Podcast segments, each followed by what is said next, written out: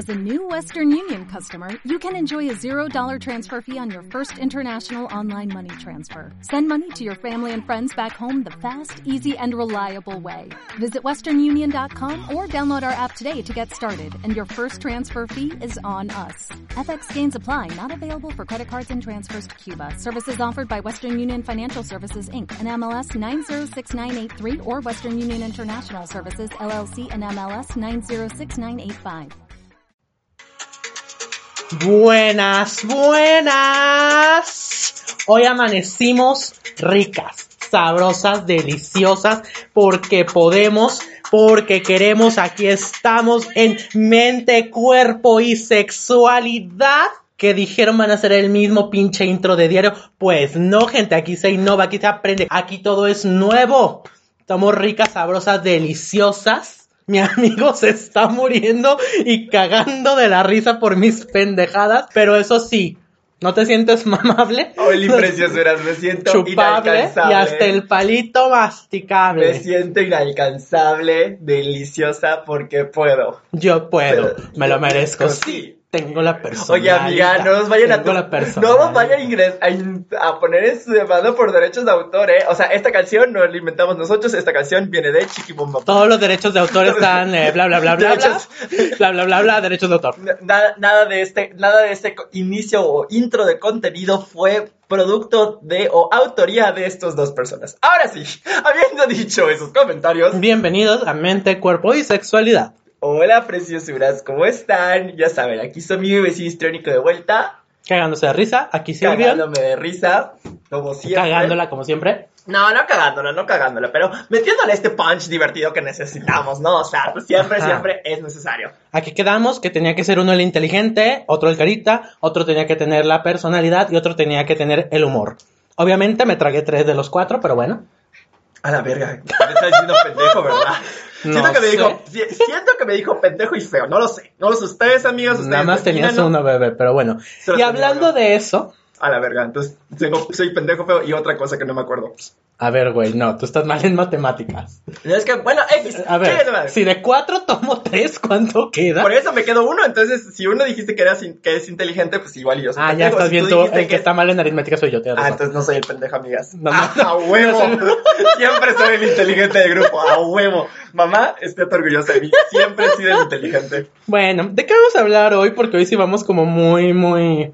Hoy venimos, muy con, célebres, hoy venimos muy célebres, hoy venimos célebres, célebres. amigas. Pues miren, Con la personalidad. con la personalidad completa. Pues fíjense que, la verdad, les venimos a platicar la... Hace dos, tres podcasts hablamos sobre las distorsiones Ay, ni cognitivas pinche idea, ya me acuerdo. que Dos. vienen de em, la escuela cognitiva. El día de hoy les vamos a traer un podcast similar, por así decirlo. Similar pero diferente. Pero, ajá, similar pero diferente, como junto pero pegado, así Ajá. como... Es un podcast de similares. Sí, exactamente. Porque vamos a hablar de em, los mecanismos de defensa. Perdón, yo traigo el papel. Vamos a hablar de los mecanismos de defensa. Finalmente los mecanismos de defensa vienen de la escuela psico- psicoanalítica que evolucionó a psicoanálisis y psicodinamia, ¿no? Pero finalmente vienen de Freud y de su hija Ana Freud, de la escuela psico- psicoanalítica, que son, nos gusta o no, querramos o no, son parte de aguas en la salud mental. ¿no? Y están ahí.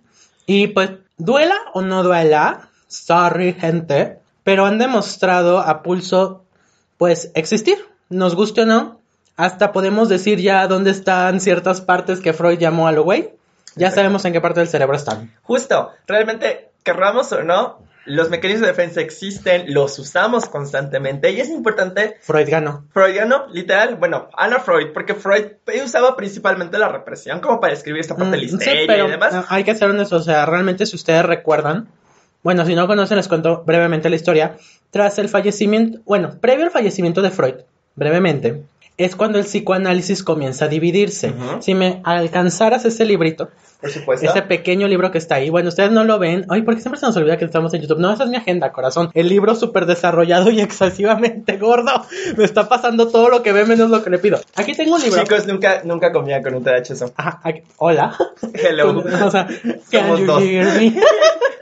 Oye, estamos mal hoy. Bueno, eh, Al, al inicio, bueno, ya para los finales de la vida de Freud, para los años treinta y tantos, cuarentas, 1900 gentes, bueno, obviamente, porque no hemos llegado a esos años aquí, este, surgió otra corriente psicoanalítica de Freud, que es la corriente kleiniana, muy bonita. Preguntarán, ¿cuál es la diferencia entre lo kleiniano y lo freudiano? Eh, muchas, pero para resumir, lo freudiano no puede ver esquizofrénicos, lo kleiniano sí. Por, o sea, por muchas generalidades, de hecho, esta diferencia hizo que tras la muerte de Freud, quien nunca criticó a Klein, pero sí la llegó a citar, sí le interesaban y de hecho dicen las leyendas, las malas lenguas, que planeaban reunirse pues para hablar. Tras la muerte de Freud, este pasó pues una controversia psicoanalítica que se conoce hasta nuestros días, como aquí tengo el librote que lo representa, a ver, está gordo. Las controversias. Las controversias Anna Freud, Melanie Klein, porque ahí se dividió. De hecho, originalmente la palabra, la palabra kleiniano era una ofensa Sí, claro. para los que no seguían a Freud. Melanie Klein y Anna Freud comenzaron a pelearse así y toda la gente, bueno, algunos dicen que el grupo de llenas que Sí. seguían a Melanie Klein, postdata, ese grupo de llenas le metieron a la pobre Ana una trapeada. Vi- ¿Vieron, ¿Vieron El Rey León 2 cuando Cira y sus, y sus eh, expulsados pelean contra Simba y las leonas? Bueno, imagínense No. que son las leonas. Yo no la vi. Bueno, imagínense que son las leonas. O las leonas matando a las hienas. En, en- en El Rey León 1, básicamente son las leonas. Y las de Anna Freud, I'm sorry Ana, que en paz descanses, Son las hienas. Sí, no. son las hienas y hienas y... ¡ah! De aquí surgen, curiosamente, eh, son más mujeres, o sea, aparte de Melanie Klein, no podemos olvidar a Bárbara Lantos, Bárbara Lowe también, Susan Isaac, esa mujer, wow, mis respetos para Susan Isaac. Eh, ella es la que nos habla del símbolo y del simbolizado. Ujú. Wow, Sí, wow. claro, Susan claro. Isaac es lo siguiente. Esas mujeres eran gente de, te presto teoría en todas las áreas, todas defendidas. No era que te iban a mezclar epistemología con teoría, no, ellas iban por su línea y se defendían perfecto. Total, en esta división es donde Ana Freud, eh, bueno, tanto la represión, la represión que comentaba ahorita Víctor, que usaba mucho Freud, era mucho de los puntos de división entre lo kleiniano y lo freudiano. Melanie Klein convirtió estos conceptos en lo que nosotros conocemos y llamamos, mm, algún día explicaremos toda esta idea, pecho bueno, pecho, Pecho malo. Ana Freud lo traspasó a mecanismos de defensa. Por eso es la escuela, aunque también algunas partes de la escuela kleiniana los agarraron, no hay que negarlo, Sí. fue la escuela freudiana la que agarró más a los mecanismos de defensa, que han cambiado de nombre a través de los años Claro. pero se mantienen estáticos mayormente. O sea, me refiero a que cambien de nombre porque ahorita vamos a verlo con Víctor. Siempre se dividen en cuatro grupos y esos grupos cambian de nombre, de integrantes, Exacto. pero curiosamente siempre se mantienen como en una línea. Sí, justo. Y algo importante, ¿no? O sea, como dice David, son cuatro grupos. Las defensas, bueno, dependiendo también del autor de, de la escuela. lo- de la escuela donde lo buscas. Pero bueno, el día de hoy vamos a hablar como de los cuatro grupos de eh, mecanismos que son psicóticos, inmaduros, neuróticos y maduros. Antes tal vez de hablar de eso, es importante que sepan eh, probablemente es lo que- algo que estamos hablando y es algo como que está un poquito en boga a veces, la parte de la personalidad, de qué es, cómo se integra y demás. Eh, es un tema enorme, hay mil y un libros, mil y una escuelas, lo puedes ver biológico, lo puedes ver psicodinámico, lo puedes ver TCC, lo puedes ver eh, de temperamento, lo puedes ver, ¿de dónde lo puedes ver? Del DSM. Hasta desde las pinches estrellas, gente. De las 10, de las estrellas, que si tu astro, que si Luna en Escorpio, que si Venus en Escorpio, ascendente en Tauro, Luna. oye, a mí me hicieron mi carta astral. Ay, qué bonito. No, güey, o sea, la- literalmente la carta astral lo que te dice es que puedes padecer cualquier cosa del DSM-5. O sea, b- básicamente la carta astral, o sea, yo soy Venus en Escorpio y según por eso soy hipersexual. O sea, algo así me explicaron, ¿no? Y Mm. mi sol es Sagitario, es- soy un signo fuego, entonces soy como que muy intenso, impulsivo. Güey, a mí me dijeron que madres. soy una persona que irradia amor. A mí, Óyeme esa. a mí básicamente me dijeron que soy un tedachoso hipersexual. O sea, lit, esos, esos son los diagnósticos de mi carta astral. Bueno, para eso no hay que hacer una casa de atrás, hay que tener ojos.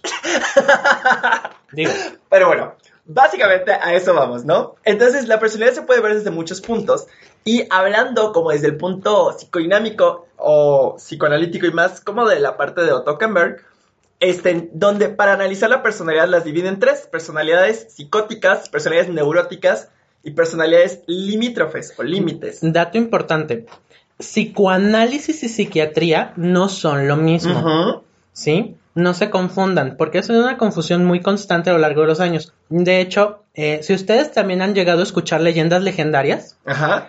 ya ven que siempre hacen, bueno, no, no siempre, pero es muy constante que hagan sobre asesinos de los años 50, 60. En esa época, la división psicoanálisis y psiquiatría no estaba tan clara todavía.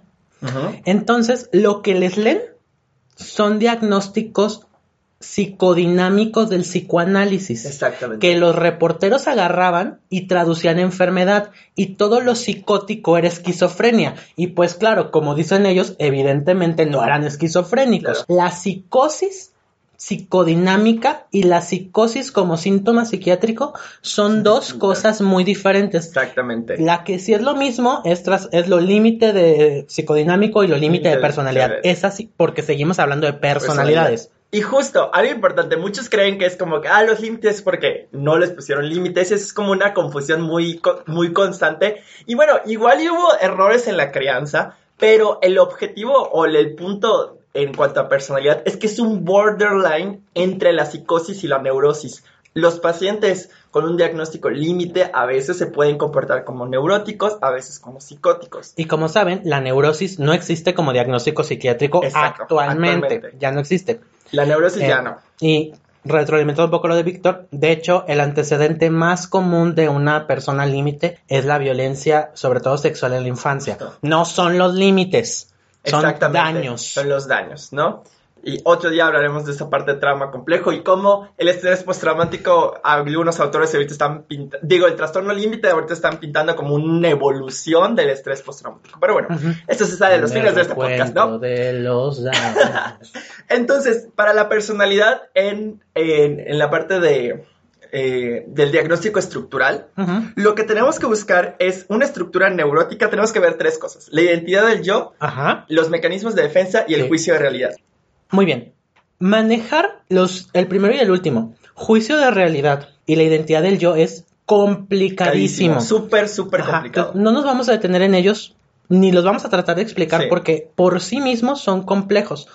Algo que la gente no entiende, no sé si te ha pasado a ti, a mí sí me ha pasado, ver pacientes que están en consulta psicoanalítica y quieren un diagnóstico. Ajá. No, gente, ya se lo explico a mis pacientes, se lo explico a ustedes. Un psicoanalista se va a tardar años En dar darte un diagnóstico, porque esos dos son muy complejos. Sí. También los mecanismos de defensa son complejos. Decir, ay, tengo este. No es No. 100% cierto, Exacto. porque no lo tienes hasta que no tienes necesidad de usarlo. Puedes usar más unos que otros, pero vamos que en época de paz nada cuenta como batalla. Y esto es bien importante. Algo que yo le digo a. Bueno, yo, yo le, luego le decía, siempre que doy la clase como de personalidad y ve- ven las características, dicen, ah, yo tengo estas y estas. O sea, la personalidad, finalmente, yo hago, mi analogía favorita es una caja de herramientas. Tienes martillos, tienes taladros, tienes llave de tuercas, tienes llave inglesa, tienes eh, este, tuercas finas, tuercas gruesas, no lo sé. Dependiendo del problema es qué herramienta vas a usar. Y así se pueden imaginar los mecanismos de defensa. Dependiendo del conflicto, ¿qué qué mecanismo de defensa vas a utilizar? Porque los mecanismos de defensa, su objetivo es disminuir la ansiedad ante el conflicto. O sea, que el yo se sienta menos ansioso. Recordemos esta estructura que creo que es la que hay que explicarles un poquito. La estructura que Freud nos propone está formada por cuatro estructuras importantes. Sí, Silvian son tres. Cuatro, chingada madre. Cuatro. Quédate quieta. Tranquilo, unicornio especial, tranquilo. Ahí te vamos a explicar. Ahí vamos, unicornio. Uni- Eh, unicornio. Te estoy viendo. Pinche- Era pinche unicornio. Nos está haciendo caras. O tal Mm. vez estamos psicóticos porque no hay un unicornio presente. No, hay un unicornio. No, no hay un unicornio. Bueno, yo no estoy viendo ninguno. Pero sí estoy sintiendo que alguien me está haciendo caras. Muy bien. Ok. A ver, unicornio especial. Son cuatro estructuras. El ello, El- que representa simplemente nuestros instintos. Son instintos. Los humanos no tenemos instintos. Claro que tenemos. Tenemos un cerebro primitivo, un cerebro mamífero y un cerebro evolutivo. Tenemos pinches instintos. Si no tuviéramos instintos, los niños no respiraran al ser pinche gente. ¿Qué les pasa? Vienen del líquido. A ver, ya, Justo. ya me calmé. Muy bien. Ok. Luego tenemos el yo. El yo es el que está en el contacto con el ello y la segunda estructura, que es el medio. El ello, perdón, me exige cosas. La, el medio me puede o no proporcionar y el yo tiene que mediar. Y para que el yo medie, tenemos al super yo. El super yo es la voz de tu madre diciéndote no. No, básicamente. Básicamente, super yo hay muchos. Sí. Entonces, estas cuatro estructuras conviven. El super yo puede castigar horriblemente o puede ser muy laxo y luego castigar o ser muy valemadrista. El yo, pobrecito, tiene que encontrar Mediar. una forma de mediar entre los requerimientos del ello, las chingas morales del super yo. Sí, el super yo es moral, gente, ¿Cómo- lo cómo siento. Los, re- los requerimientos del ello, el El quiero. Ujú. El super yo que representa el debes. no lo hagas. Te Sí, le- estoy viendo. ¿Sí? De- ¿Saben quién es el super yo más simple? Silencio Bruno. Silencio, Bruno. Eso es un super yo. Ese es un super yo, sí. Bruno es, un- es un super yo, literal. Ajá. Sí, entonces tú a veces tienes que decir silencio, Bruno, porque el super yo puede ser muy, muy, muy punitivo. Muy. Muy. De hecho, hay una estructura, bueno, eh, hay un tipo de super yo que se conoce como super yo sádico que permite todo, pero castiga gravemente todo. Estamos hablando de síntomas psíquicos, no estamos hablando de que te vaya a pegar. Bueno, entonces, para poder remediar esto y también ser realista con el medio, de ahí es que viene la prueba de realidad. El yo tiene que utilizar los mecanismos de defensa yoicos que le ayudan a mediar de alguna manera que el ello y el super yo estén tranquilos con la respuesta que se obtiene de la, del medio ambiente. Exactamente. O sea, finalmente los mecanismos de defensa son esta forma de aliviar la ansiedad ante el conflicto, porque ojo, el conflicto siempre va a estar, ¿no? Y por eso los, los psicoanalistas dan, o sea, años, porque tienes que ver cuáles son los mecanismos que más usas. Y el ¿no? mecanismo no está hasta que no lo usaste frente a mí. No vale que me contaste, yo tengo que verte usarlo. Por eso la consulta psicoanalítica es tan diferente de la psicoterapia basada en psicoanálisis y las demás. Psicoterapia basada en psicoanálisis puede ser cada semana, cada dos, cada tres. Psicoanálisis es tres veces por semana Exacto. porque necesita crear un vínculo muy cerrado Sí, donde todo esto pasa. estrecho. Sí, o sea, no. Exactamente. Y no cualquiera es apto para psicoanálisis, gente. Sí, ¿eh? no, y es un proceso muy largo y demás, ¿no? Pero bueno, y volviendo a estos como ejemplos de la personalidad, ¿no? O sea, ¿cuál es el problema cuando usamos un mecanismo de defensa o si ven el DCM, uno de los rasgos de, que describen en los trastornos de personalidad en forma constante? Una personalidad disfuncional es aquella que no se puede adaptar al medio, que usa el mismo mecanismo de defensa, que ahorita les vamos a explicar algunos, que usan los mismos mecanismos de defensa eh, sin importar el estresor o el conflicto. Y vamos a ver, ahorita que empecemos, yo creo que esto ya es nuestra puerta de entrada, eh, que los mecanismos de defensa se dividen en su madurez. Madurez para este caso no se refiere que unos sean de niños y otros de adultos, que sí, teóricamente vamos, empezamos con los, men- los menos y la vida, al ir creciendo, nos requiere que empecemos a usar los otros. Pero se refiere en realidad a qué tan adaptativos son. Vamos a empezar, creo, ¿estás de acuerdo? Desde Sí. lo más bajo Bajos hasta, lo más alto. Y justo, vamos a ir de, de lo.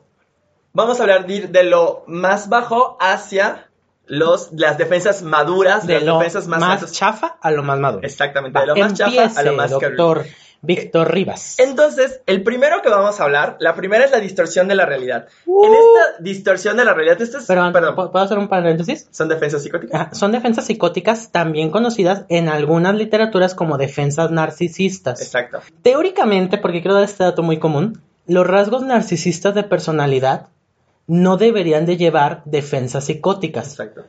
Pero últimamente, generacionalmente, desde los millennials, como tú y yo, Justo. para abajo, se está viendo mucho y no debe. Sí. Teóricamente es imposible. Sí, un- Esta generación ha hecho lo que literal, todo lo que se decía que el narciso no podía hacer, lo está haciendo. Sí. Y no, no es un orgullo. Psicodinámicamente es un retroceso Psicodinámicamente es un horrible. retroceso, Exacto. O sea, es como si nos volviera a salir cola. Porque lo psicótico, lo psicótico es eh, lo más bajo, o sea, lo más bajo, ¿no? No es que esté mal, o sea, no, ojo, recuerden, esto estamos hablando de psicoanálisis, no estamos es hablando, de personalidad. no estamos hablando de diagnóstico psiquiátrico. Estamos hablando de una personalidad que es poco empática, poco capaz de mantenerse con el medio y poco estable ante las exigencias. Exacto. En este caso es mejor ser neurótico que psicótica. Exactamente. Para el psicoanálisis, la, la personalidad más sana Es la neurótica. neurótica. La media es la psico- la, La la- límite. la límite y la peor es la psicótica. Y dependiendo de la corriente van a ver que narcisismo maligno, que histérico, que no sé qué, que histérico, que el límite de alto funcionamiento, de bajo funcionamiento. Van a ver mil y un formas de diagnosticar la personalidad. Pero ojo, vamos a ir ahorita únicamente hablando de mecanismos de defensa porque la personalidad nos pudimos llevar 10 podcasts y ahora sí no terminamos. Y qué hueva. Y qué bueno. Pero bueno, el primero es distorsión de la, la, primera realidad. es la distorsión de la realidad. ¿Qué es lo que hacemos en esta defensa psicótica? Lo que hacemos es reorganizar la realidad externa para que se acomoda mis necesidades. Ojo, ¿en qué momento pueden hacer esto? En todo momento, él no me dejó, fui yo quien lo no, dejó. fui yo quien lo dejó. No, es que no me despidieron, yo renuncié. Claro. No, no dejé, o sea, él era perfecto. Pero yo, tal cosa, ¿no? O sea, no es que él es perfecto, oye, pero está, está golpeando todo el tiempo, no, pero es, no, que pero es bien bueno, o sea, es un pan de Dios. Es perfecto. O sea, Claro. lo que haces es tu realidad, que es intolerable, que es el conflicto en este momento, que es la realidad. Lo acomodas a tus necesidades y tu necesidad que sea que grandeza, que te reconozcan, de fantasía, de superioridad. La ¿no? que sea, pero la vas a acomodar para que te convenga. Ojo aquí, importante, no, los pensamientos místicos religiosos no entran aquí Exacto. porque son socioculturalmente aceptables y de hecho están más arriba. Exactamente. A menos que. Empieces con un pensamiento místico religioso no, no explicado por tu Ajá, cultura por tu ni cultura. por tu tiempo, porque el adolescente se- está en este momento de búsqueda y demás. O sea, Si en la adolescencia se acepta como las mil búsquedas de religiones, de, Exacto. cu- ok. de cultos, de a Ajá. dónde pertenezco, de, pero de subculturas. ajá, pero lo místico religioso es más superior que, que, ¿cómo se llama? Que el manejo Exacto. de la realidad. ¿Cómo te quedó el ojo, agnóstico? Exacto. Sí, o sea, para la personalidad es más sano. Justo. De ahí, la siguiente defensa eh, psicótica es la negación de la realidad. Donde un, un ejemplo claro de alguien no psicótico es que no se murió, seguro está de viaje. ¿Saben cuál? Bueno, es que no sabemos si está psicótica o no. ¿O no? Pero decir, el coronavirus no existe, ¿Así a la brava? Así a la brava. eso, aparte que es una defensa psicótica, narcisista, es una negación total de la realidad. realidad. Imagínate que tener que ser intubado para Exacto, creerlo. para- eh, justo, justo. Que- Feliz que, Navidad. Que sí, sí, sí, sí sabemos que está psicótica. Feliz Bueno, Navidad. ojos no se equivocan, esos ojos no mienten y todos lo sabemos. Próspero año y Pero, felicidad. pero justo, negar la realidad es esta falta de capacidad para captarla. Para poder leer a partir de los estímulos externos los datos de que la, el conflicto es real y decir, no, no existe. La, la, la, la, la. Literalmente, en- esto lo podemos ver mucho en muchas situaciones, eh, que es algo que nosotros le insistimos mucho a todos los pacientes, porque es de los peores mecanismos que pueden tener. Exacto. Siempre le insistimos de, ve tu realidad, no me importa el mundo ideal, quiero tu realidad. Entonces, siempre se les insiste porque si lo pierden, pues vamos muy mal y el pronóstico es malo. Y ojo, más adelante vamos a ver otro mecanismo que solo se llama negación. Pero bueno, aquí negación de la realidad, no puedes, tienes una falta completa para, o sea, tienes una falta de capacidad para reconocer lo que está, par- lo que está partiendo a partir de los estímulos que te da el medio, que es lo que decía David, Sí, ¿no? Uno de los más comunes, perdón, para citar un último ejemplo, que podemos ver es, no me duele. Y te estoy viendo que estás sangrando, cabrón. O sea, claro que, te- o sea, te rompiste la pierna, te veo el hueso, no me duele. Justo. De ahí vamos a las defensas inmaduras. Dentro de las defensas inmaduras podemos encontrar seis mecanismos de defensa, al menos en esta escuela en la que lo buscamos, ¿no? Ajá. Bueno, en la que decidimos más bien. En la que decimos, justo. El primero es polarización. ¿Qué es la polarización? Bueno, Ay, polarizar es alternar entre idealizar y devaluar. Exacto. Hoy te amo, mañana te, Te odio. odio. Esta es la más común del trastorno límite de personalidad, pero no es exclusivo. Y si se acuerdan, en las distorsiones cognitivas hay una que es el, el pensamiento dicotómico, que es blanco y negro. También tiene que ver con esto, o sea, la parte polarizada, ¿no? Entonces, justamente, el trastorno límite se caracteriza por esas partes y, ay, es que es con su pareja. No, no con su pareja, con su pareja, con sus amigos, con sus tra- trabajadores, con sus jefes, con sus Hasta con el perro puede ser. Exacto, con el perro hoy, ay, perrito, le siente maldito perro. Y le grita, ¿no? Y le pega, o sea. Y le pega, o sea, e- esta parte de, de la alternancia entre la idealización de evaluación es una característica, es un criterio diagnóstico en el trastorno límite de personalidad y es un mecanismo de defensa inmaduro. Pero vale, si me está escuchando algún residente de psiquia o que quiere entrar a psiquia, no se vale que te lo contaron. Si a ti no te devaluó y a ti no te amó, en los próximos 20 minutos, que créanme, 20 minutos para hacer esto para una border es mucho. Lo Sí. puede hacer en 5. Sí, ¿Y le está quedando lenta? No es cierto. sí, Lo border es hasta que te lo hizo. sí. Y créeme, querido, querida, queride, que quieres ser psiquiatra. Te lo va a hacer. Te lo va a hacer. Uy, sí. Créeme, si hay alguien que te va a enseñar el amor de Cristo, es una border. Sí. Una border a las 4 de la mañana. Sí, sí, sí. Sí, lo sabré yo. Y sí te, lo, sí te lo van a aplicar. Por más bueno que seas, que todos tus pacientes te amen, alguien te va a idealizar y te va a devaluar. Porque En- eso no dentro lo... de la consulta. Claro, porque no lo pueden evitar. Si pudieran, pues no serían border. Dios mío. Ok, de ahí el que sigue es la identificación proyectiva, que eso es básicamente atribuir al otro la, proyec- la proyectiva, la proyección es proyectar en otro sentimientos que yo no puedo. La identificación proyectiva, de hecho, es inmadura y no es neurótica, porque ¿Vamos a hablar externa... de las dos? Sí, Ok, sí. porque externalizas en la otra persona o le atribuyes al otro todo lo que a ti te puede generar un conflicto. Pensamientos propios que son inaceptables para el sujeto. Por ejemplo, ay, es que seguro David es puto, ¿no? Porque yo no puedo reconocer que yo soy homosexual. Sí, la clásica de, ay, ¿qué tienes? Porque estás enojado. Güey, tú eres el que estás de pinche malas. Hay clásico de que, ay, ¿qué te pasa? Es Ajá. como, es, ¿qué te pasa? ¿Por qué estás tan molesto conmigo? Exactamente, y eso es una identificación proyectiva. Justo, o sea, Eh, aquí hay un dato muy importante. La proyección es el fenómeno en el que yo lo aviento para el psicoanálisis. Y la identificación proyectiva cuando lo leo. exacto. Yo estoy enojado, voy a proyectar mi enojo a Víctor. Ay, ¿qué traes, güey? Ese de pinche ¿Qué malas. traes? Sí. Esa es la identificación proyectiva. Ya que la vi, ya que está ahí empujada en Víctor. Y ya puedo hacer algo para manejarla. No la pude manejar en mí mismo. Exacto. Necesito enviársela a otro, Otro. para señalarla y alejarme de ella. Claro que el problema de la identificación proyectiva es que se regresa. Exacto, justamente. Y la proyección también, o sea, es básicamente proyectar en el otro es proyección. Proyectas en el otro todo lo que tú no puedes, o todo Claro. lo que todo lo que es inaceptable para ti, sentimientos, pensamientos, impulsos, ¿no? Ambas defensas inmaduras, ya me confundí hace ratito. Tanto la identificación proyectiva como la proyección son inmaduras. Em, de ahí sigue la disociación. Si han sido curiosos, en el DCM hay un capítulo que es el de trastornos disociativos, trastornos de realización, despersonalización, trastorno de personalidad disociativa, personalidad múltiple, amnesia disociativa, etcétera, ¿no? La disociación en sí es un mecanismo de defensa, que ¿cuál es el objetivo de este mecanismo de defensa? Es una alteración personal, personal, temporal de las funciones cognitivas, de la integración de la conciencia, de la memoria y de la percepción como respuesta al conflicto. Un ejemplo claro es en un estrés postraumático. Sí, las mujeres que yo trato por lo general que sufrieron violencia de manera crónica se disocian. Aquí aclaran una cosa, disociarse es, por decirlo de unas pocas palabras, me voy a ir a mi lugar feliz. Exacto.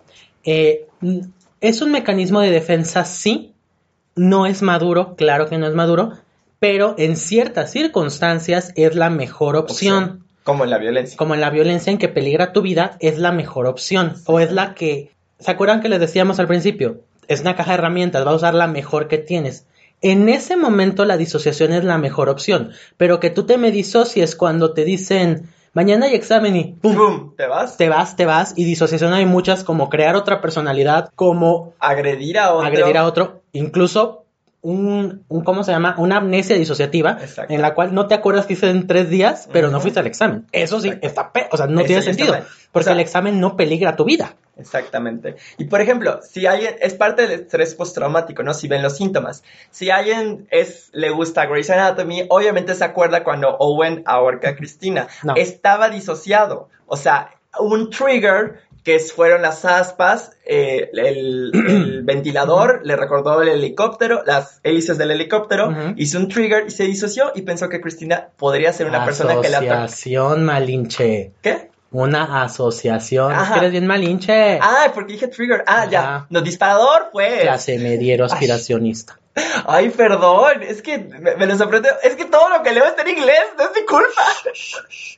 perdón, amigos, Una disculpa, les juro que no soy malicista. Bueno, Es que- y si quieren una referencia, porque tenemos que hacerle aquí una buena publicidad a The Creepy Spoiler Show, Justo. su podcast de terror, este, hay una película que se llama Ghostland o tiene como otros cinco títulos en español, no pregunten por qué tiene no diferentes. a ver, la verdad. Eh, no la hemos visto, güey, Ah, ah, ¿la podemos ver? no la aguantas. Oh, sí, amigos, yo soy muy cobarde. Sí, entonces mejor le digo que no la aguanta y me la me y, evito. y ya. Me, me evito que me llamen a las 4 de la mañana con una pesadilla porque orinó la cama. ¡Oye! Bueno, esta película trata literalmente sobre la disociación en la violencia crónica. Es muy buena. Algunos la dicen que es muy fuerte. Yo diría que no, pero yo soy un mal filtro. Mm, sí, él es un sesgo. A mí me vale todo lo que veo. Es un sesgo. Pero vean esa película, es muy buena. Creo que estaba en Amazon, creo. Entonces, esa es la parte de la, la disociación, ¿no? Es, creo que un mecanismo como bastante conocido hasta cierto punto porque es un mecanismo interesante para Hollywood. Entonces, hay- puede haber muchas escenas en Y es, películas y series. ajá, y es un triste mecanismo Sí. porque realmente a veces en las situaciones de vida o muerte es el mejor. Exactamente. Es el que Ajá. te puede salvar. Por eso la disociación la manejamos con cuidado y tiene trastornos dentro de la psiquiatría, Exacto. porque sabemos que es un mecanismo que te puede salvar en una situación muy específica, pero una situación muy específica, de hecho es parte del diagnóstico, que es una situación específica, Justo. que te peligre, no una situación cualquiera. No, no O cualquiera. sea, sí se puede también dar el diagnóstico, pero sí te le quedas viendo como de, Mm. ok, vas a terapia. Sí, justo. Tú, Justo. Espérame, tratamiento y terapia más leve, pero toda terapia en Sí. chinga, cabrón. Justo.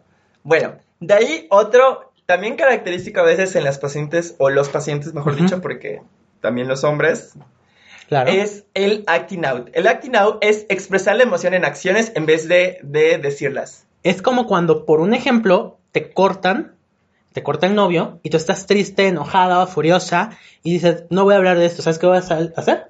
Voy a salir, fumar, Beber. subir un video para que lo vea él. Exacto. que Es actuar tus emociones, actuar el enojo. Ay, pero qué rico Pero- es un acting out de vez en cuando. Bueno, pero es un acting, pero a veces puede ser muy intenso, porque a Sí. veces en actuar el enojo pones Ver, en, ajá. en un vídeo de amarillo en una ciudad del sureste cuyo nombre no mencionaré, pones tragavergas y la persona con ese vídeo tiene que ir a su, a su clase a las 7 de la mañana y todo mundo le toma fotos a su coche y la sube. No fue mío, güey, yo, Ah. tenía, yo tenía un, un- Yo no tenía coche, güey. Yo te estaba ofreciendo así como, ¿a quién le hicieron eso? Ah, perdón, no sé, no la conozco, pero Ah. quedó como Lady Tragavergas.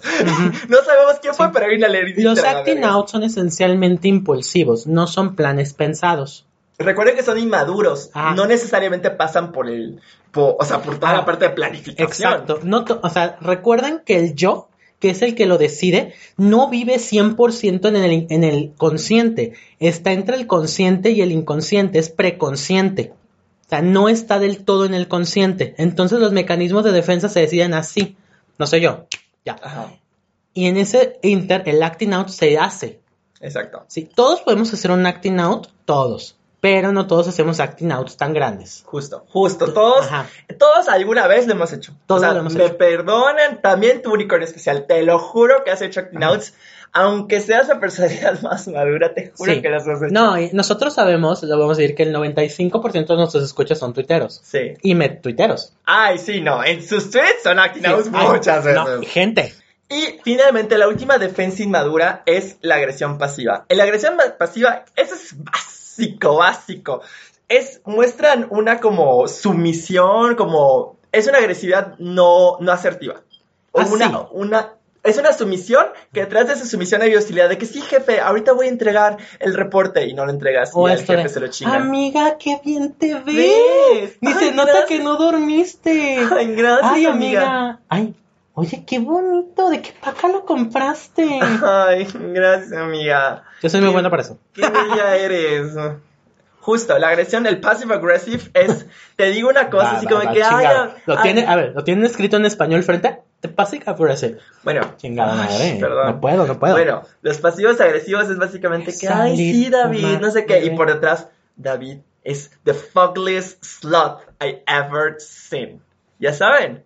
O sea, Regina. Regina George, básicamente. Ajá. ¿No? Bueno, esa es como la parte de eh, la agresión pasiva. De ahí pasamos a las defensas neuróticas. Más maduras, pero les faltan detallitos. Les faltan detallitos, pero bueno, finalmente estas defensas son las más comunes en general. Y las que buscaría en, dentro del psicoanálisis una personalidad un poco más sana. Hasta cierto punto. un dato interesante. Aceptamos que las personas utilizan por lo menos o deberían utilizar una madura. Exacto. Pero se mueven en las neuróticas. Exacto. Todos hacemos eso. Porque, bueno, ahorita van a ver. Justo. La primera es la racionalización. Y esta, y me tuiteros que los pueden estar escuchando, todos lo hemos hecho. Claro. Todos hemos racionalizado las cosas al mil para tratar de darnos una explicación. La racionalización es inventar propias explicaciones tranquilizadoras, pero incorrectas, para incumplir las verdaderas motivaciones que rigen sus pensamientos. Claro, te puedes hacer un hilazo y, pelearte con medio mundo que porque esto está bien, porque esto, esto, esto, esto, esto. Pero es porque tú lo crees. Y porque a ti te causa tranquilidad. No significa que sea la verdad. Pero tú te pones en un afán de, yo ya lo analicé, lo pensé, hasta leí el artículo. Güey, y tu pinche artículo es una, o sea, una carta al editor. Exacto. Bájale 30 huevos. Exacto. Te inventas todo, te inventas, no te inventas, pero le buscas todas las explicaciones posibles para tratar de a ti darte una, una solución que te calme. Hay una tesis francesa Ajá. Eh, que va más o menos por esto, que dice que con un mismo versículo de la Biblia, o ah, tres, cuatro, tú puedes explicar diferentes cosas de diferente manera. Y eso aplica todo en la vida. Con artículos, con todo, tú puedes explicar lo mismo. Puedes explicar todo si sabes cómo. Eso solamente habla de tu coeficiente intelectual. Dato, el coeficiente intelectual no está peleado con los mecanismos de defensa, ni define que un mecanismo, un, perdón, un IQ alto tiene mecanismos altos. Ah, no va por el caso, ¿eh? No va por ahí. De ahí sigue el desplazamiento. Aquí lo que ocurre es que pasas el, el sentimiento, la emoción de su objeto original a otro objeto. Mi jefe me gritó y me enojé con mi jefe, no le puedo gritar a mi jefe, le puedo gritar a mi perro, a mi hijo, a mi pareja, a mis amigos. El desplazamiento es el mecanismo de defensa que origina la fobia, la fobia específica. Como yo no puedo alejarme del problema, voy a elegir algo que sí, puedo alejarme. y que es fácil de evitar. Los insectos, las agujas, lo que sea, pero son cosas tangibles, a diferencia de los problemas, de manera que yo puedo identificar, desplazar poner y alejarme, y evitar. Exactamente. De hecho, justo el desplazamiento es el mecanismo de defensa básico en la formación de una fobia específica. No puedo evitarme de X, Y, Z conflicto, pero puedo evitar las arañas. Sí, la fobia social es otra cosa. Puedo evitar las ranas, puedo evitar las serpientes, puedo evitar las alturas. Ay, el Greñas le tenía miedo a las ranas. ¿En serio? ¿No hay ranas ni siquiera aquí? una vez fuimos a Xochimilco. Ah, sí, ahí Se subió una y ay, sí, ¿dónde te agarro? ¿Dónde te pongo? Y después, David, chingas a tu reputísima. Sí, claro, claro. Y mi madre, gente, disculpen. Pero no es. No, no. No es. No, amiga. No, es puta, nomás baila. Nada. Nada más baila, no, chavas, no. No lo mismo. Bueno, de ahí sigue la formación reactiva, que es olvidar o como cambiar una emoción negativa por totalmente su opuesto. ¿Cuándo pasa esto? Lo han visto pasar, estoy muy seguro reprobé el examen. ¡Vámonos a pistear, güey! Mis papás me van a cagar, güey, pero X, güey. Cholo, cholo, güey. Todos los chavos de una vez, todos reprobamos, X. Sí, güey, la vida sigue. Güey, era el de titulación. ¡Cholo! Es, es el de consejo, güey, no te van a dar tu título. ¡Cholo, güey! ¡Vámonos a beber! Mientras por dentro estás llorando. Claro. Por supuesto. Claro, o sea, es más funcional hasta cierto punto. Es funcional hasta cierto punto, pero que no tan te mata. funcional es ¿no? Depende. Ah, precisamente por eso no es fácil determinar en una sola consulta, en una sola sesión de psicoanálisis, y menos en los psicoanálisis, bueno, en las sesiones como psicodinámicas, que muchas veces son semanales, eh, a diferencia del psicoanálisis, psicoanálisis, que son tres veces por semana, dos veces por semana, no puedes evaluar a ciencia cierta todos los mecanismos de defensa y y ver hasta que el paciente te lo hace y te lo hace varias veces en la consulta. Ah, porque todos pudimos haber hecho alguna vez uno de los que hemos mencionado, pero no es nuestro predominante. Recuerden, es una caja de herramientas. A veces les han dado un problema que necesitan un taladro y el taladro era la, el desplazamiento, la racionalización y lo utilizaron. ¿Cuál es el problema cuando utilizan ese mismo fucking taladro para cosas que necesitan un martillo o una llave de tuercas? Vamos a las más bueno, no más raras, pero las más comunes. Las más comunes. A mí me parecen un poco extrañas. A mí, Es mi impresión. Son se me hacen raras. Justo. La primera es la represión. Esta me encanta ejemplificarla porque yo soy fan de Desperate Housewives. O sea, yo cuando tenía 14 años, yo decía que veía Desperate Housewives porque me encantaba cómo se veía Gabriel Solís, porque obviamente yo reprimía mi homosexualidad. Justamente vamos a hablar de represión. Sí, o sea, e- esa cara que estás poniendo, la misma cara tenían mis papás cuando les decía que me gustaban las mujeres y que yo veía Desperate Housewives porque se me hacían mujeres muy sexys. Y también porque veía America's Next Top Model porque se me hacían muy sexys. Nunca se dieron cuenta que usaba los tacones de para tratar de hacer el catwalk como las de America's Next Top Model. No es cierto, nunca lo hice, pero siempre lo quise hacer. Pero me reprimía. Otra vez represión. Porque sociedad yucateca católica guadalupana. ya, ya hay matrimonio. Bueno, justo ya iba. Oiga, sí, hoy. bueno, esto se va a subir. ¿El día que grabamos? Pero el día que grabamos este pod, ya se aprobó el matrimonio en Yucatán y entonces ya puedo en algún momento casarme en una hacienda. entonces, todo chido. Bueno. Eh, justamente la represión, si veían, de- si llegaron a ver Desperate Housewives, hay un episodio en el que Brie le dice a Susan, es que Susan, cuando yo tengo una emoción negativa, lo que hago es imaginar una caja. Entonces me imagino que guardo esa emoción en una caja. Y después me imagino un armario. Entonces me imagino guardando esta caja dentro del armario, cerrando el armario con llave. Y después, más adelante, si tengo, si tengo tiempo, abro el armario, abro la caja y lidio con mis emociones en privado como una dama. Brie es el ejemplo en las primeras temporadas de la represión. ¿No? La. También puedes convertir ese problema en una pulga. Una pulga que metes en una caja. La caja que metes en otra caja y esta caja la metes en otra caja y le envías el metes correo a ti misma. Y cuando llegue, ¡ja, ja, ja! La aplastarás con un martillo. Porque O es para ahorrar en, en estampillas. Lo envenenarás con esto. Estamos tomando cerveza. Bueno, la represión precisamente es esto, tratar de ir acumulando una emoción fuera del estado de conciencia, así como no existe el problema, no soy homosexual, no soy, este, no tengo enojo, no tengo ira, no tengo, tris- no me siento triste. Pero ojo, toda emoción, algo que uno de los autores, bueno, un autor que hace como una sinopsis de, de psicoanálisis en un libro muy pequeño, obviamente es una sinopsis muy breve y muy general, pero a los que no nos dedicamos a la parte psicoanalítica es una forma muy, muy ilustrativa, a veces y muy breve de entender algunos conceptos. Pero algo que, que me gusta mucho y que lo, lo, lo tengo muy grabado es cómo describe que el conflicto, o sea, finalmente el conflicto es energía. La energía no se crea ni se destruye, solo se transforma. El conflicto es energía psíquica. Claro. La reprimes, se va a transformar, porque no se puede destruir. ¿En qué se va a transformar? Dolores inespecíficos, gastritis, dolores de cabeza, dolores musculares, Gardevoir utilizó psíquico. que eh, Gardevoir utiliza ataque psíquico, o sea, ustedes decidan cuál es el síntoma somático que ustedes tienen que no le encuentran una causa y piensen qué es lo que están reprimiendo.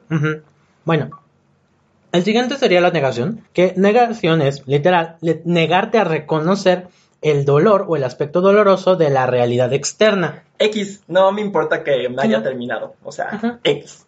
La verdad, no, no hay pedo. Nah, X me reprobaron, me da igual. Me da igual. No, ojo, la negación de la realidad es no poder captar la realidad, ¿no? Es como, co- en, en negación de la realidad, niegas el problema. Es como, no, no me cortaron. No, por supuesto seguimos, que no, nos amamos. juntos, nos amamos por siempre. En la negación es, Niegas el niegas dolor. el dolor, No, el no me la emoción. Estoy bien, güey, estoy bien. Dato muy curioso. Los hombres comenzamos en negación Sí. y caemos. Sí. Las mujeres empiezan más abajo, empiezan caídas y se levantan. Ellas tienden a hacer eso, nosotros al revés. No todos. Habemos los que seguimos caídos. Ay, ay, ay. Exacto, exacto. Quisieras, greñas, quisieras. Recuerden a este Wanda, Wanda Maximoff en Wanda Mission. Estoy bien, estoy bien, estoy bien. Esa estoy negación. Bueno, ella estaba bien. negando la realidad en realidad. Al Solamente es que- no. Ella todo el tiempo negó la realidad porque ella tenía el poder de cambiarla. Claro. Y eso es una mega negación de la realidad. Claro, pero si lo ves desde este punto, en ese capítulo ya estaba en esta parte como de negación. O Ah, sea, es como que no que la he visto, solo Ah, resúmenes. Ah, ok, ya. Sí, eh, bueno, en ese ya estaba como en las series más avanzadas, entonces ya, ya reconocía que ella estaba creando ese mundo, pero, o sea, no reconocía el malestar que le iba Claro. a causar, ¿no? Bueno, y con esto pasamos a las más maduras. A las defensas Vamos a hablar desde... Vamos a terminar con la más madura de las maduras. Sí. Porque tenemos un conflicto, pero bueno. porque tenemos un conflicto. Y ahorita les explicamos. Justo. Vamos a primero hablar de lo que es la supresión. La supresión es evitar intencionalmente pensar en el problema, deseo, sentimiento o experiencia que le provocan malestar. A diferencia de la represión, en la represión lo reprimes, lo, lo es como no existe. En Lo la supresión escondes. lo escondes. En la supresión dices, güey, Ahorita no puedo, tengo espérame. un pedote, me siento súper mal, pero ¿saben?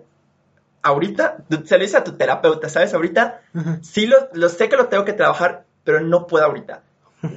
O sea, sé que está ahí Pero y no. lo voy a resolver apenas termine, ¿no? Ajá. Apenas pueda, apenas... Una, a mí me pasó, eh, cuando falleció mi abuelita, yo estaba todavía, estaba en La- hospital y me lo dijeron y tenía una paciente, fue de, aguanto, Exacto. respiro hondo, termino esta paciente como debo y ahora sí me tumban. Justo. Pero espérenme, ahí tuve que suprimirme un poquito Sí. para decir, tengo que terminar esto, pero yo estaba consciente que ahí seguía y que tenía que resolverlo, que tenía que echarme a llorar, tenía que decir, ya me voy, ayúdenme, por favor, pero tuve que dejarlo en stand-by un ratito. Ay, habla yo en inglés. A veces está en varios. A veces, y por eso digo que a veces sí algunos médicos lo podemos hacer, porque a veces eso te pasa, que tienes un pedo, te llaman, recibes una llamada, una mala noticia, tienes un pedote enorme, pero todavía tienes una serie de pacientes y por algún motivo tal vez te superó muy fuerte, lo que sea, y dices, ok, tengo un pedo, necesito ver esto, resolver esto, te regañan en la guardia, te gritan y tú tienes un paciente grave que necesitas ir a ver y no puedes,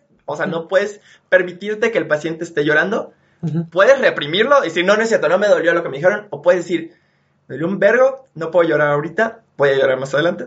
Ajá. Más adelante, mira, voy a ver al paciente porque se está muriendo, Porque luego yo dije eso y Por- se enojaron conmigo, Exacto. pero me vale. porque me necesita, Ajá. Si y ya tú- después una lloradita. Si tú vas a dar una noticia fuerte y sabes que van a llorar, tú vas porque tú tienes la fuerza psíquica Exacto. y la fuerza que te da tu bata que te decidiste poner Exacto. para darle tranquilidad a esa persona. Todos deberíamos saber manejar duelos Exacto. y un poco de tanatología. Todos. Entonces, duele, chingado, no eres piedra, te tiene que doler. Exacto. Te suprimes, te pisas el huevo, el ovario o la trompa, lo que tengas a tu alcance, te mantienes íntegro, te retiras y, chillas, chingao. Exacto, justo. Hasta que esto se es te que acabe. esto, has- hay un tuit reciente de que, ay, no puede ser que lloren por sus pacientes. Claro que Claro. pues, hay pacientes con los que desarrollas una, una alianza terapéutica Una muy empatía. importante, una empatía, pacientes hospitalizados por mucho tiempo, Oye, que son esos pacientes que te Hay caen pacientes bien que llevas años viendo y que de repente, eh, y de repente dices, incluso te caen bien, o sea, son como personas agradables que podrían, si no fuera por, eh, Por esta relación terapéutica. podrían ser amigos. exacto, Y claramente si algo les pasa, te tiene que doler, pero la relación terapéutica es la que te dice, aguanto, me Aguanta. mantengo y ahorita. Y ya después de la relación terapéutica, después de dar esa mala noticia a ese niño, adolescente, adulto, adulto mayor que viste por tanto tiempo, Ujú.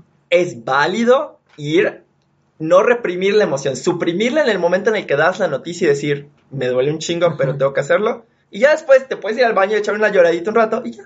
Listo, Sí. no reprimas la emoción. Ajá. Porque la emoción luego se convierte en el abuso de Y deja tú, tampoco la conviertan en un acting out. Claro. No porque es triste y ven llorar, se echen a llorar. Sería llorar con ellos. No es eso. Ustedes están en una situación diferente. Exacto. Teóricamente tenemos este entrenamiento. Ajá. Y teóricamente ustedes están ahí para dar fuerza. Justo. O sea, no se queden con esa idea que son médicos y tienen que dar la noticia e irse como si nada. No, chingados, están para dar fuerza. Bueno, el Ay, siguiente es el altruismo. El altruismo es suprimir la emoción haciendo algo bueno por otros. Güey, a la verga, me siento de la chingada, pero enseñarle a otros me ayuda. El día de hoy. Hoy me siento muy mal porque me dieron una mala noticia, pero ¿sabes qué? El ayudar a otros, terminé con mi novio, pero... Y me siento súper triste. Pero ayudar a mis pacientes en la consulta, la verdad, y trabajar lo que ellos me están haciendo y procesarlo, me ayuda a sentirme a mí un poco mejor. No, no niegas tu dolor, no niegas tu conflicto. Exacto. Pero sabes que te ayuda. Pero sabes que de alguna Estoy forma te ayuda. triste, voy a ir al templo, voy a rezar y dar limosnas y pedir, voy a encender la vela por el eterno descanso. Es altruismo. Exactamente. Y sí, por eso, gente, el concepto religioso es más maduro. A veces, Sí, justamente. bien manejado, el concepto religioso es, Exacto. es maduro. Exacto. Puede llegar a ser psicótico, sí puede, puede ser inmaduro, sí puede, Sí. pero puede ser maduro también si es bien manejado. Y tiende. De ahí la sublimación, el penúltimo.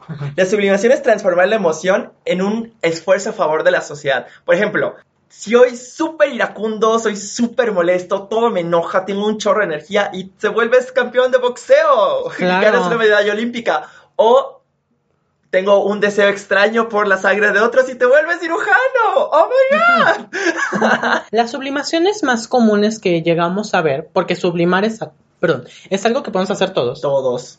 son las sublimaciones artísticas. Exacto. Que yo plasmo mi tristeza y mi alegría en mis cuadros, o escribo mis escribo. pesadillas, o, o creo, hago poemas. Exacto. La sublimación artística es la más común que conocemos. Van Gogh, Ajá.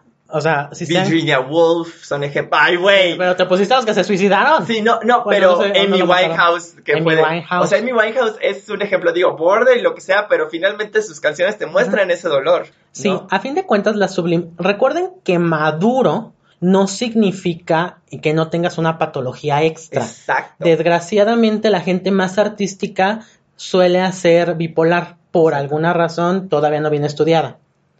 Eh, y esto, pues, es un factor de riesgo para muchas cosas. Exacto. Pero la sublimación también se ve mucho en los artistas, como mecanismo de, de defensa maduro en general. Eh, y es muy bueno. Bueno, el último. Pero algo antes de, de que des ese No último, quiero decir el último. Ay. En el tercer cuarto pod hablamos de esto. Otro ejemplo de sublimación que muchos hacemos es me siento de la verga y enojado, quisiera matar al mundo y juegas Mortal Kombat y haces tres fatalities. Uh, videojuegos. Y listo. Los videojuegos subliman Los videojuegos porque te llevan a un mundo donde tú puedes Hacer un mundo hacer de y deshacer.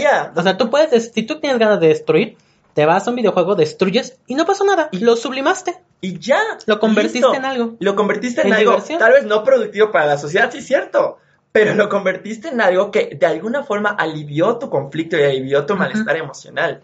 Sí, porque le ponen mucho ese marco de productivo para la sociedad, pero lo artístico no es productivo para la sociedad per se. Exacto. Puede ser agradable, pero productivo no es. Y, por ejemplo, esto de la culpa, ¿te acuerdas cuando hablamos de, por ejemplo, Plegares para Bobby? De la culpa... La culpa reparatoria. Reparadora, ¿no? O sea, de que la mamá, Ajá, lo que la mamá se volvió altruista al ayudar a, a asociaciones activistas, Ajá. ¿no? Y ella demás. estaba haciendo algo maduro. Pero el conflicto ahí estaba, el conflicto de que tal vez ella No, fue y ella sabía, yo estoy haciendo esto para que no haya más, más- bobbies. Más bobbies, exactamente. e- Ella Yo- lo hizo yo como fui una sublimación y un altruismo. una causante de que alguien se suicidara y ese alguien era su hijo. Ajá. Y ahora yo me voy a tratar de luchar porque no exista. Exacto. La última que es la que nos está preocupando, gente, porque es preocupante. Es La- preocupante. ajá, es la llamada defensa más madura Sí. entre las maduras. Exacto. Y esa es el humor. Ahorita. El humor es hacer hincapié en los aspectos humorísticos o irónicos de las situaciones. Exacto. El humor es definido como la respuesta más madura de las maduras. Aquí hay que hacer muchos comentarios. Muchísimo. Uno, el humor es para quien lo hace. Exacto. Ajá, el humor es a mí me hizo reír, a mí me liberó. Por eso existe la risoterapia, que sí funciona. Justo. Por eso los estandoperos. Ajá. No, o sea, tú ve un día a escuchar a Franco Escamilla y te liberas. Claro. A mí, yo me ha pasado, yo lo pongo y digo, ya, ya, o sea, me relajo horrible. Sí. Dos, al ser un mecanismo de defensa, esa persona está liberando algo. Ahora, no. La falta de sentido del humor y verle lo negativo a cada cosa que le cause humor a los demás no es un mecanismo de defensa per se. De hecho, como tal es... ¿Qué será? ¿Proyección? O una negación. o una sea, negación.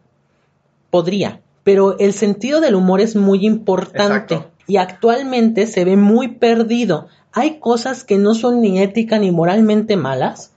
La gente se ríe y sale uno a quejarse. Güey, se está riendo, se está divirtiendo, no pasa nada. Es un mecanismo de defensa muy maduro. el más maduro de todos. Ajá. El hecho que digan, ay, es que yo tengo cero sentido del humor, a mí nada me da risa. Dude. Güey, no es algo su- bueno. No es algo bueno. Es súper inmaduro. Ajá, estás hablando que eres una persona súper estructurada. Esperemos neurótico, Ajá. pero lo más probable es que sea inmaduro. Lo más probable es que estés entre border y psicótico. No presuman no tener presuman no sentido tener del sentido humor. No presuman ser apáticos, indiferentes y sin sentido del Ajá. humor. Ahora, no es lo mismo el sentido del humor que ofender. Ah, claro. No es Obvio. lo mismo. Jamás va a ser lo mismo. Hay gente que usa eso, que eh, eh, ofender esencialmente es proyectar. Sí, exactamente. Esencialmente es proyectar.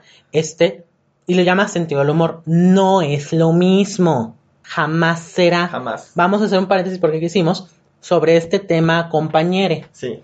En el tema compañere, para empezar, no podemos, porque vamos a aprovecharlo para hablar de mecanismos de defensa, no podemos ver todo el video. De hecho, hace poco vi que hay un video del, de- del chavo que le dijo compañera y luego compañera hablando muy bien de, de ella, diciéndole, o sea, que no, Siempre no- por- ajá, que no le gustaba, que no la, no le conoce, perdón, yo también me estoy trabando, creo que se llama Andrea o André, o an- algo así, André, algo con. Vamos a decir. Ajá. No me acuerdo bien, pongamos André, porque no me acuerdo, porque no era ninguno de los dos, ¿eh? Pero era de esa fonética.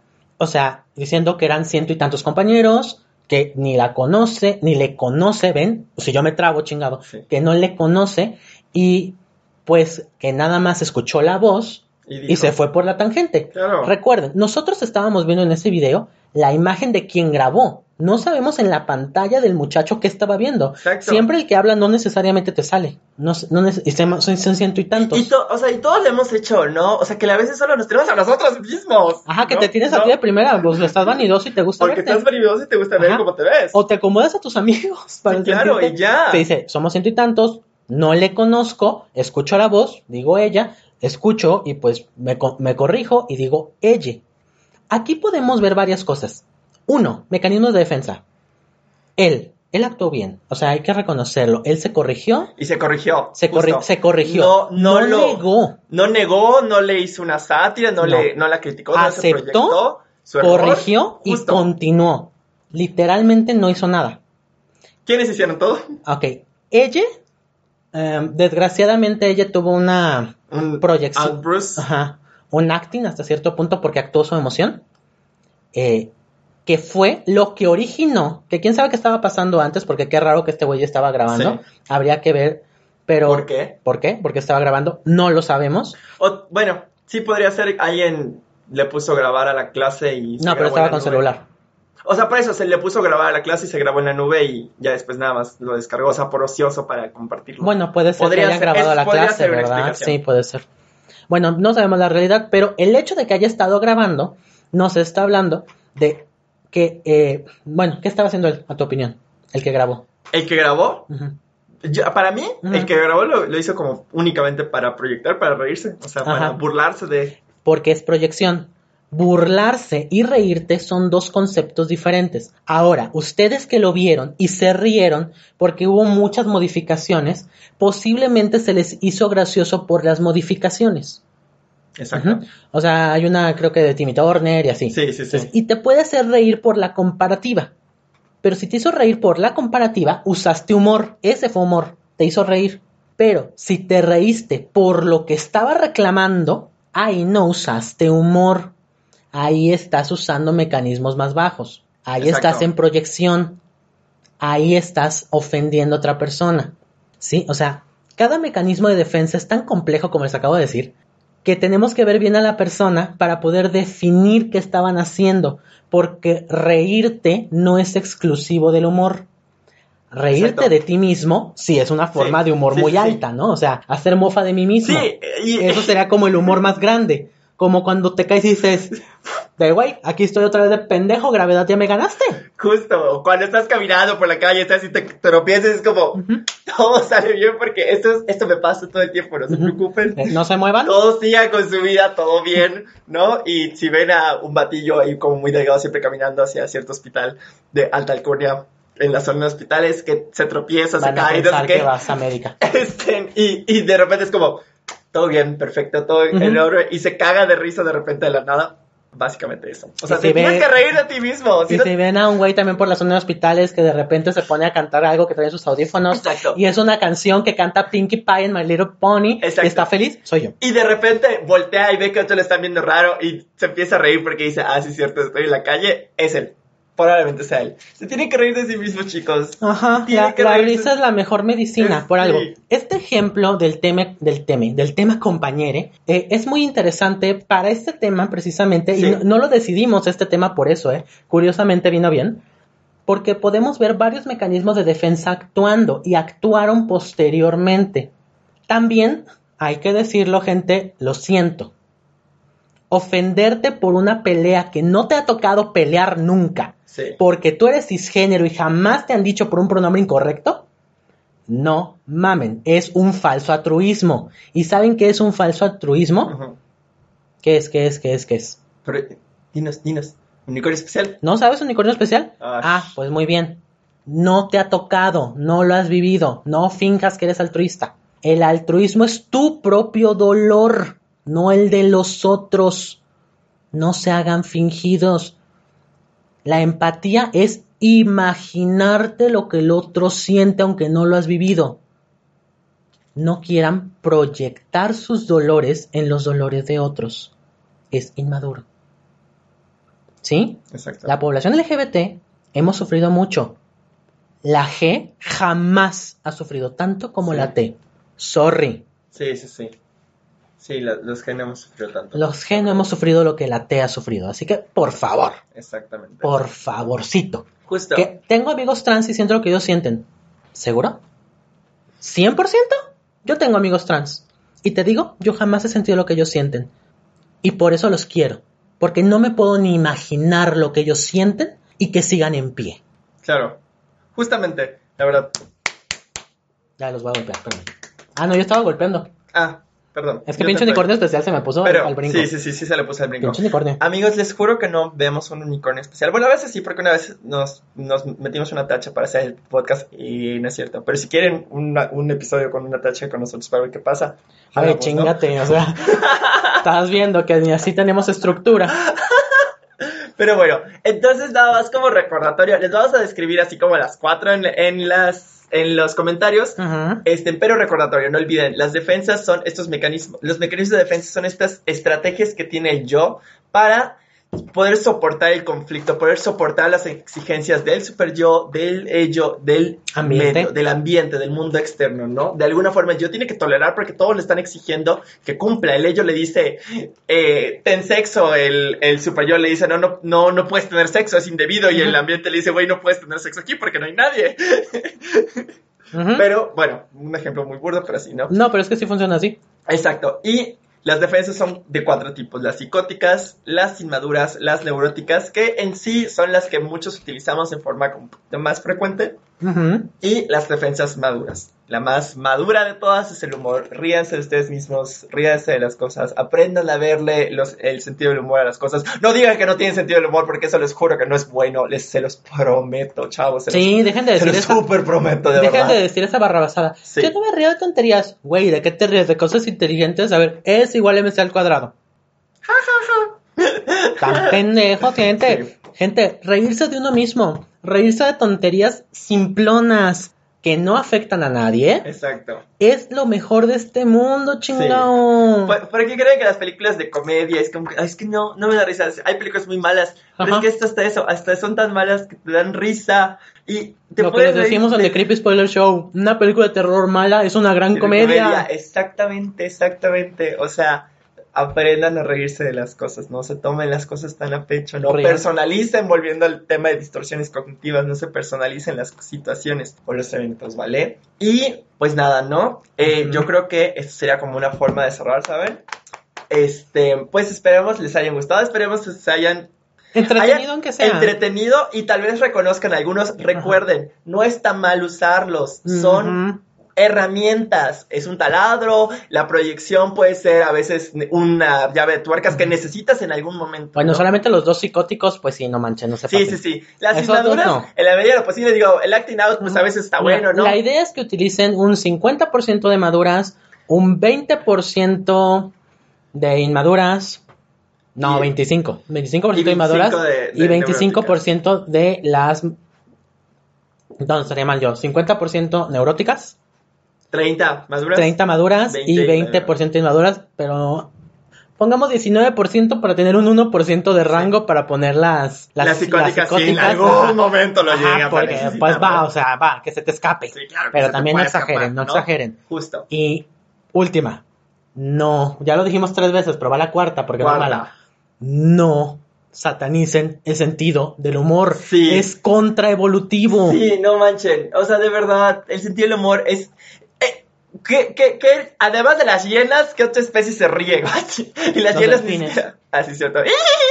Es verdad. Pero bueno, No, o sea, realmente, las especies más evolucionadas del planeta se ríen y juegan bromas. Todos los primates lo hacen. Y es lo que define al cerebro primate y nuestra evolución, nuestra capacidad de reírnos y crear comedia. Es básica. exacto. ¿Sí? No la peleen. Y recuerden, sarcasmo no es comedia. Exacto. Es muy diferente. Y- Odiar todo en el mundo y burlarte de todo en el mundo no, No te hace comedia. cómico, Sí. te hace tuitero. Te, te- sí, odiar todo en el mundo y criticar todo en el mundo no te hace una persona cómica ni una persona intelectual. No. Ojo, amigas. Te hace tuitero. Te hace tal vez tuitero y te, te dará followers, pero no te hace una persona inteligente. Cuatro nos van a bloquear. Sí. No, no lo sé, tal vez. Si es que no me han bloqueado. Pero, pero bueno, ojo, es muy importante que, que reconozcan esto, ¿no? O sea, la falta de sentido del humor es inmaduro. Muy inmaduro.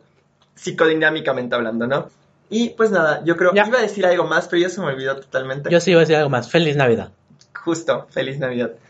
Este, ya se me olvidó. En si, si se me acuerda, lo pongo después, ¿no? Pero bueno, eh, bueno, sí, finalmente, es una caja de herramientas.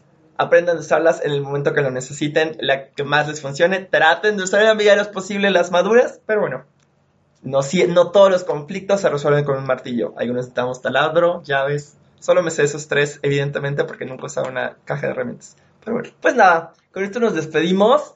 Pues esperemos les haya gustado, se hayan entretenido, se hayan divertido, usen el sentido del humor, se hayan reído de nosotros, de las pendejadas que decimos hasta eso. Ajá. Porque esto es risoterapia. Porque gente. esto es risoterapia, es nuestro objetivo, que se rían durante un rato con nosotros, porque nosotros nos reímos mucho mientras lo grabamos. Pero bueno, el adorable doctor Silvion, Me estaba amigo- tragando un cacahuate. su amigo y vecino histriónico, nos despedimos, chavos. Los amo, preciosuras. Mil gracias por acompañarnos. Ya saben, nos pueden síganos en todas las redes sociales, en The Creepy Spoiler Show, en. TikTok, síganos en Instagram, síganos en Twitter, en, en- en esto, en lo En- otro. Es solo en esto, ¿no? Solo Sí, o sea, tenemos. sí, solo es eso. Creo que no tenemos más. No tenemos más redes. No dijimos las redes, pero ahí estamos. Sí, ¿no? Ya saben, ¿no? Rule ¿no? Dr. Silvian Sick. Y ya. Bueno, Ya. básicamente, Y ¿no? de Creepy Spoiler Y Show. de Creepy Uy. Spoiler Show. Los amamos, preciosuras. Y déjenos, coméntenos. Los queremos si ver triunfar. ¡Mua!